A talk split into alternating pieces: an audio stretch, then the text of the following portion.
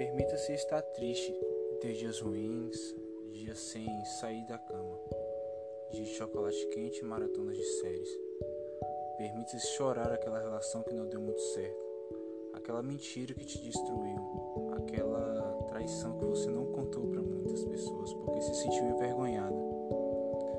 Chore todo o dano psicológico que ele te causou e que você não disse nem para suas amigas porque se sentiu, de certa forma, culpada. Chore por ter continuado com ele por tanto tempo, de tantas formas.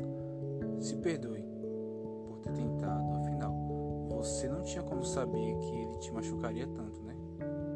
Permita-se estar triste porque ele seguiu rápido demais e você ficou parada no meio do caminho.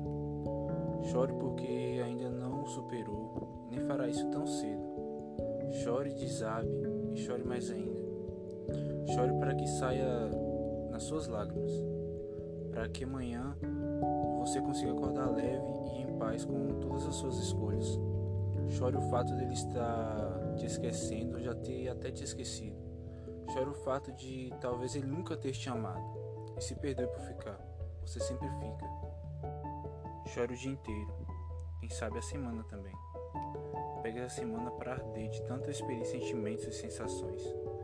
Essa do filha da puta e sinta ela até te faltar o ar.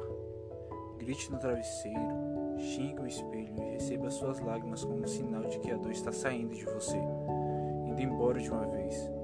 Faça isso por você, pelo seu coração que está pesado e pela sua mente que não te dá paz. Chore porque nenhuma dor merece habitar o seu corpo, nenhuma mágoa merece existir na pessoa incrível que você é. Ei, você é maravilhosa. Não se deixe parar por pessoas que não merecem todo o seu amor ou todo o seu tempo. Fica, por favor.